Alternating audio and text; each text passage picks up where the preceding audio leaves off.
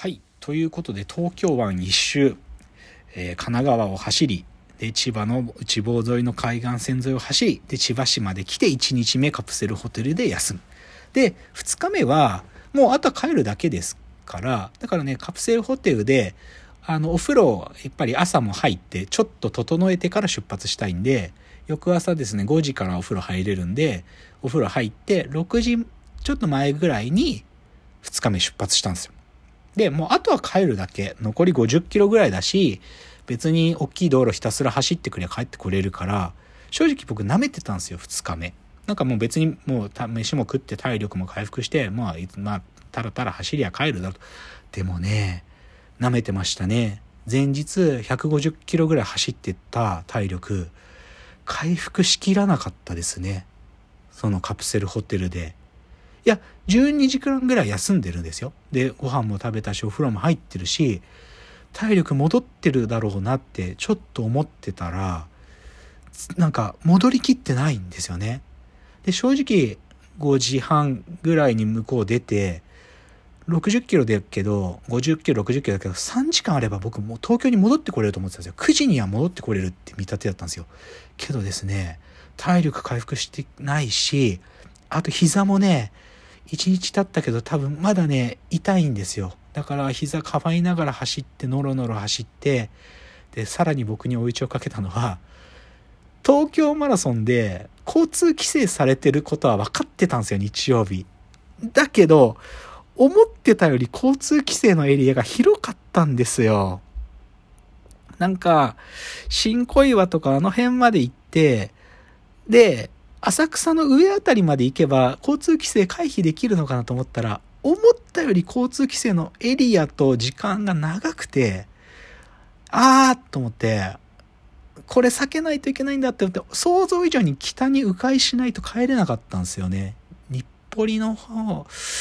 まあで回っていかないと帰れなくて、だからね、これとかも自分の消耗してる体、回復しきってない体と痛い膝とかに追い打ちかけて、めちゃくちゃノロノロ運転。だから結局ですね、日曜日6時前に向こう出ましたけど、東新宿まで帰ってこれたの11時前だったんですよね。なんか結局5時間走ったんですよ。たかだか50キロ、60キロなのに。だからね、やっぱり相当消耗してたんだなっていうのも、ああ、自分の自転車力まだまだなんだなっていうのが、すごくよくわかりましたね。だから、今回の、えっ、と、東京湾一周、良かったのは本当に最初の3分の1まで、神奈川の先端行くまでは、なんか出来すぎで調子こいてたけど、なんかそっから、想定外のことが起きたらメンタル落ちて、で、かつ、2日目も体力回復すると思ったらそこまで回復しないんだなってこともよく分かったでまだまだ自分はなんか自転車力まだ全然低いなってのがすごくよく分かった。なんか東京一緒でしたねですごい良かったっすよ。なんかもうちょっと仕事ね疲れてたからチャリンコで行かないとリフレッシュもできない中でもそういうのが経験できたのはすごい良かったのが東京湾一周。でそういう意味でねなんていうか自転車週末乗り行くごとに自転車への愛着増えてますっていう話を最後にしたいんですけどなんか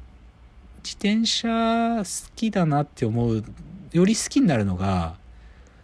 まあ例えばこういうふうにね200キロぐらい走ると自転車それなりに汚れるんですよ。なんていうかチェーンとこがなんか黒くなったりとか別にね雨の中走ってるわけじゃないけどこう埃がねついて黒くなったりするんでなんで自転車はなんかよく洗車洗車の YouTube の動画とか見て洗車のコツとかも分かってるから東京湾から一周から帰ってきて洗車するんですよね。洗車と重油油をチェーンに刺すんですけどでもこれね洗車すればするほど自転車に愛着湧きますね。なんか綺麗な状態で乗ってあげたいみたいな気持ちになったりとかブレーキのところにね汚れがついてたらブレーキも良くないなと思ってなんかそこで丁寧に掃除したりするとめちゃくちゃ自転車への愛湧いてきます。でうちの日新宿の家のそばに自転車屋さんで磨き屋さん磨き屋っていうあのクラシックバイクっていうかねあのヴィンテージバイクを扱ってらっしゃる自転車屋さんがあるんですけどそこの店主さんなんかは自転車をねすごく綺麗に磨く方なんですって。でも磨き屋さんってなんか始めるまでなんでそんな自転なんか物好きな人なのかなとか思ってたんですけどね。なんか今あった僕分かりますよ。磨き屋ってお店の名前すごく自転車のことお好きな感じよくわかる。だからなんか僕そのお店好きだからしょっちゅう覗いてなんかインスタグラムで新しい自転車入ってるたりすると嬉しくなって見に行ったりするんですけど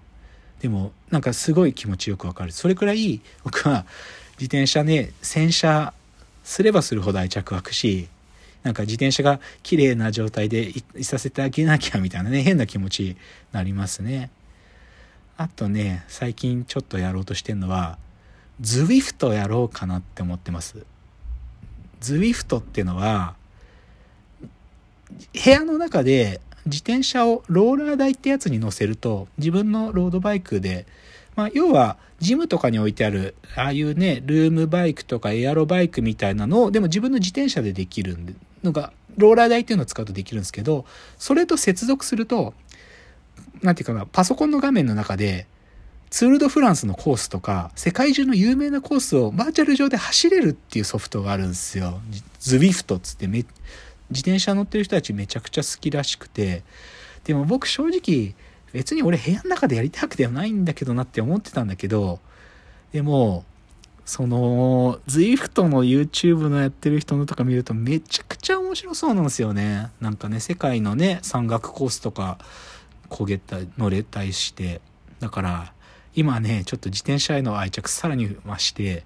ZWIFT やろうかなって思ってますよ。で正直うちコロナ禍になって運動のためにルームバイク安いの買ってそれ僕エホエホ漕いでたんですよこの2年くらいけど正直もうルームバイク漕ぐくらいだったら自分のチャリでね漕ぎたいしだったら ZWIFT 買ってローラー代安いのでいいからなんか入手してもうルームバイクだからねもうね売ること決めて今度買い取り屋さんが買い取りに来てくれるんですけどでも今 ZWIFT やろうかなって思ってますね。でもそれぐらい自転車、ここまでハマると思ってなかったですけどね。もうめちゃくちゃハマってます。で、最後、まあ、ちょっとカルチャーの話全然ないんで、少し、今僕が、まあ、み、もう見、見終わりそうなのもあるんだけど、見ようと思ってるロードバイクの映画をちょっと紹介したいなと思うんですけど、あのー、マイオ・ジョーヌって、あのー、ツール・ド・フランスのチャンピオンがつけられるジャージがあるんですけどね、栄光のマイオ・ジョーヌって映画があって、これね、確かね、ニュージーランドのチームだったかな。その、ツール・フランスに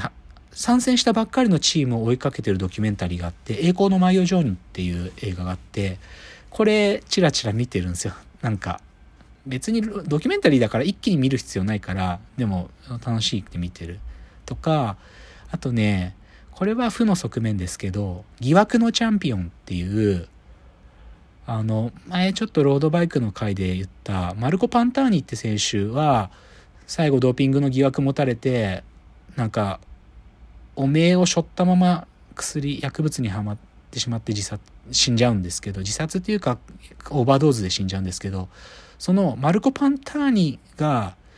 最後に、でも、こいつを倒して、でパンターニの後こいつが英雄になったっていうのがランス・アームストロングって選手がいるんですよ。もうツール・ド・フランスでしばらく勝ち勝ってた選手なんですけど結このランス・アームストロングも結局ドーピングしちゃうんですけどドーピングの疑惑がかかっちゃうんですけどそれのドキュメンタリーが「疑惑のチャンピオン」っていう映画があってこれも面白いんですよ。であともう一つ僕がまあもう見終わってでも激おすすめなのがロードバイクの映画で「ロンドン・エディンバラ・ロンドン」っていう映画があるんです。でこれはロンドンからエディンバラまで行ってロンドンまで帰ってくるっていう有名な自転車のレースじゃなくてでもそれに出るってことは世界のロードバイク乗ってるサイクリストはなんか夢見るイベントがあって1400キロぐらい走るんですよ。1400キロ何時間で走るんだったかな ?5 日間とか早いやつは 3, 3日間ぐらいで走破するんだけど、5日間ぐらいで走んなきゃいけなくて、でも世界中のおじさんサイクリストとか、イギリスの人だけじゃなくて、これに出るのが目標で、L、LEL って言うんだっけな、ロンドン、エディンバラ、ロンドン、LEL で、これね、60分くらいの映画ですけどね、見れば見るほど僕はこれに行きたいなって思いますよ。別に僕は、は繰り返すけど、早く走りたいわけじゃないけど、なんか、遠くまで行きたいんですよね。遠くまで行ってみたい。で、世界の、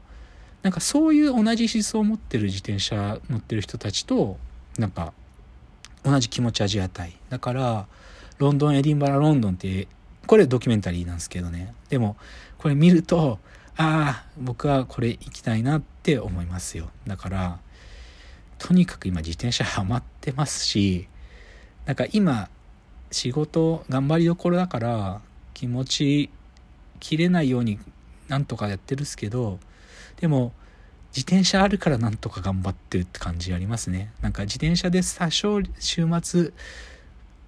少しリフレッシュされるんで、じゃあその土曜日自転車乗ったら日曜日もう一回日曜日からもう一回仕事頑張ろうって気持ちになるんでそれくらい今はまあ自転車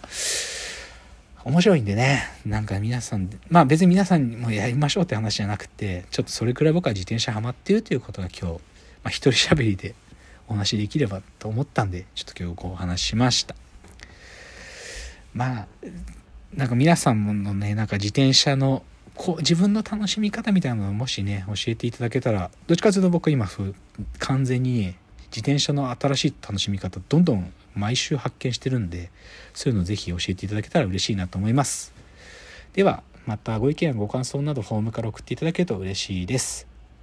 では今週ここまでということでわーわー言っております。お時間です。さようなら。